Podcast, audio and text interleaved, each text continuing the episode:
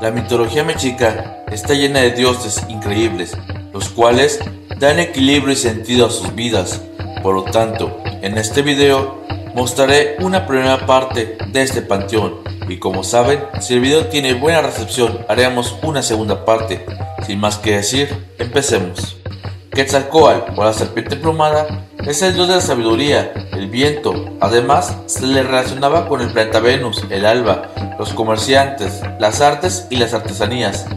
También era el dios patrón del sacerdocio azteca. Los animales que se asociaban a él eran el quetzal, las serpientes de cascabel, cuervos y guacamayos. En la mitología azteca se dice que para crear el mundo Quetzalcoatl junto a su hermano Tezcatlipoca tuvieron que enfrentarse al monstruo Zipatli, donde el hermano de Quetzalcoatl tuvo que sacrificar su pierna para atraer a la bestia, para que los dioses pudieran enfrentarla y matarla, siendo Quetzalcoatl a quien le darían el reconocimiento. Después, tuvo que bajar todos los niveles del Mictlán para que Mictlantecuhtli le diera los huesos con los que formaría el mundo. Pero este después de entregárselo le traicionó, provocando que muriera, pero siendo una deidad volvió a la vida. Lamentablemente los huesos quedaron quebrados, dando la explicación de por qué los hombres habían unos más grandes que otros. Pasado todo eso, Quetzalcoatl prohíbe al hombre los sacrificios humanos. Esto provoca que los dioses se enojen, siendo el más molesto Tezcatlipoca, el cual, lleno de celos, se disfraza de anciano, dándole a beber una bebida embriagante, la cual el dios acepta y estando feliz, deambula por su pueblo provocando desmanes. Lo cual, al reaccionar, se da cuenta de lo que hizo y avergonzado, le dice a sus súbditos que ya no es digno de ser gran dios y se marcha. Llorando, Quetzalcoatl se va en su barco dorado hacia el este por el río Coatzacoalco, prometiendo que volverá algún día. El dios creador quedó exiliado y quedó en los cielos como el sol. Tezcatlipoca o Tezcatlipoca Negro es la dualidad del dios Quetzalcoatl, es el dios de la providencia, de lo invisible y de la oscuridad. Este es asociado a una gran variedad de conceptos, incluyendo el cielo nocturno, los vientos nocturnos, los huracanes, el norte, la tierra, la obsidiana, la enemistad, la discordia, gobierno, adivinación, tentación, jaguares, brujería, belleza, guerra y luchas. Se le representa con una línea negra y amarilla en su rostro, además de que la pierna que perdió se le coloca una serpiente, un hueso u obsidiana. Tezcatlipoca se convierte en el sol, pero esto no agrada a Quetzalcoatl, por lo que con un garrote de roca lo golpea, tumbándolo. Tezcatlipoca molesto remete contra la humanidad convertido en jaguar. Quetzalcoatl lo reemplazó y comenzó la segunda edad del mundo, que volvió a estar poblado. Tezcatlipoca derrocó a Quetzalcoatl obligándolo a enviar un fuerte viento que devastó el mundo, convirtiendo a los supervivientes en mono.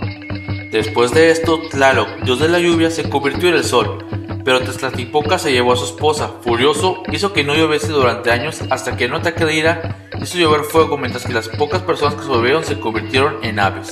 Salchilicuitle era una diosa de agua que se convirtió en el sol, pero fue aplastada por las palabras de Tezcatlipoca, que la acusaron de tan solo pretender ser amable. Lloró durante muchos años y el mundo fue destruido por las inundaciones. La gente que sobrevivió se transforma en peces. Además de todo esto, en la religión, sus sacerdotes eran ofrecidos para este servicio por sus padres cuando eran niños, a veces porque estaban enfermos. A estos niños les pintaban la piel de negro y les adornarían con plumas de codorniz asemejando a su dios y en su festividad, la cual era el quinto mes del calendario azteca, pero esta se preparaba un año antes cuando se elegía un joven el cual sería adorado como un dios todo el año pues representaba a Tezcatlipoca, pues vestía joyas y tenía sirvientes. Este muchacho debía ser guapo, pero pasando el año y llegándose el día de Tezcatlipoca, este subió por la escalera del templo mayor para ser sacrificado, para después que su cuerpo fuera devorado. Tlaloc era una importante deidad de la religión azteca, como dios supremo de las lluvias, era por extensión un dios de la fertilidad y el agua. Era ampliamente adorado como benefactor, dador de vida y sustento.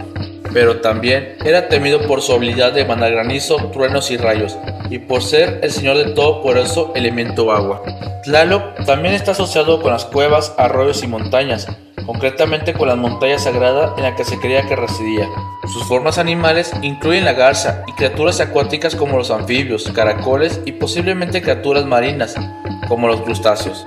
En la cosmografía mítica azteca, Tlaloc gobernaba sobre la cuarta capa del mundo superior o los cielos, que se llamaba Tolocán, el cual es un lugar de primavera eterno y un paraíso de petas verdes. Este era el destino tras la muerte para aquellos que murieron violentamente por algún fenómeno relacionado con el agua, como el rayo, el ahogamiento o enfermedades transmitidas por el agua. Estas muertes violentas también incluían la lepra, enfermedades venéreas, llagas, hidropesia, cota y sacrificios infantiles. Los fallecidos ligados a Tlolocan no eran cremados según la costumbre, sino enterrados en la tierra con semillas plantadas en sus caras y pintura azul, cubriendo sus frentes. Sus cuerpos se vestían en papel y acompañados por una cuba para plantar en sus manos. Huitzilopochtli era el dios principal mexica y el más temido. Cuando los españoles le conocieron, lo relacionaron con el diablo. Este es el dios de la guerra, este nació de Coatlicue, pues se dice que la diosa barría su templo cuando una bolsa de plumas cayó cerca de ella. Esta la tomó y guardó en su ropaje, pero esta se introdujo en su vientre dejándola embarazada. Cuando Coyochauqui supo de esto, se indignó, por lo tanto llamó a sus 400 hermanos para que supieran del embarazo de su madre y cómo ésta los había deshonrado. Justo cuando su madre se había ido al mítico monte Coatepec a dar a luz, sus hijos se dirigían a matarle. Su madre asustada no sabía qué hacer, pero de su vientre su hijo le dijo que no se preocupara.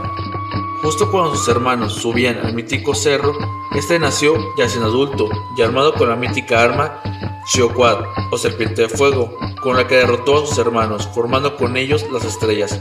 Pero a su hermana la desmembró y arrojó al cielo, convirtiéndose en la regidora de la luna. También se dice que este dios fue el que guió al pueblo mexica de Aztlán al Valle de México, donde debían formar su nueva ciudad donde un águila devorando una serpiente sobre un opal, lo cual fue así en un islote en el agua de Texcoco. Mitatecutli es el dios de la cultura nahua, de las sombras y el inframundo. Su nombre significa el señor de la tierra de los muertos. Reside en Mictlán, uno de los cuatro lugares de la muerte según la mitología nahua. Es asociado con las arañas, los murciélagos y los búhos. Al ser dibujado se representa con cabello negro, cubierto de flores en las sienes y con ojos estelares o estrellas. En la leyenda del quinto sol, Mitaticutli es quien le entrega los huesos a Quetzalcoatl después de haber pasado su prueba, pero después de esto se entera de que éste le hizo trampa y lo traiciona.